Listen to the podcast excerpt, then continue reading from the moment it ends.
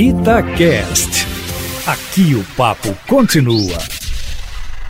Desde que o Brasil ultrapassou a casa dos 2 mil mortos diários, vítimas aí da Covid-19, batendo recordes seguidos dia após dia, foram mais de 16 mil na última semana, o que não falta é novidade em Brasília, viu? Para não falar no resto do país, com casos dramáticos eh, para todo lado. A começar pela comemoração ontem dos 66 anos do presidente da República, como sempre, dando lições de incivilidade e mau convívio social, permitindo aglomerações sem uso de máscara e, como de hábito, se queixando dos governadores e prefeitos, contra os quais, aliás, entrou no Supremo Tribunal Federal. Mas a novidade, fora o julgamento do STF, em que o presidente é investigado, há uma tentativa de se fazer uma reunião com alguns governadores previamente escolhidos nesta quarta-feira agora, provavelmente, todos alinhados com o governo para uma reunião em que estarão o presidente da República, os presidentes da Câmara, Arthur Lira, e do Senado, Rodrigo Pacheco,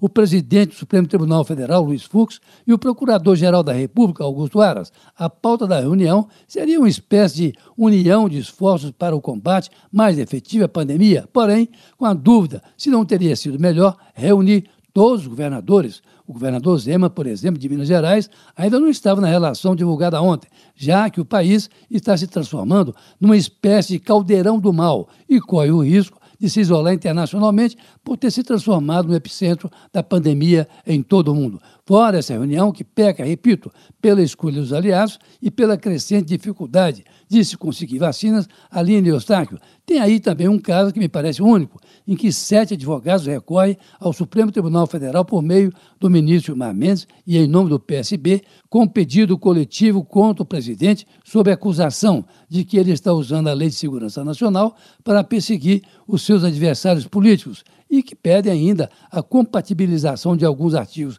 dessa lei herdada do período ditatorial com dispositivos da Constituição Federal promulgada em 1988, sobretudo no que diz respeito à liberdade de expressão. Que os juristas querem, no fundo, é que a Lei de Segurança Nacional não seja usada tão simplesmente para que o governo persiga os seus adversários, como tem sido feito aí pelo atual ministro da Justiça, sobretudo nos casos em que o presidente é chamado generalizadamente de genocida. Por fim, parece que surge agora uma explicação para o fato de o novo ministro da Saúde, Marcelo Queiroga, não ter sido ainda nomeado para o cargo. Na verdade, ele teria uma dívida tributária com a União, como gestor público que foi um dia, enquanto o governo procura proteger o ainda ministro Eduardo Pazuello com um foro privilegiado, porque ele responde a uma série de ações no Supremo Tribunal Federal por omissão no combate à pandemia. Como se vê, Aline Eustáquio, é mais uma semana quente em Brasília nessa chegada do outono, como aliás tem sido desde a chegada do coronavírus ao país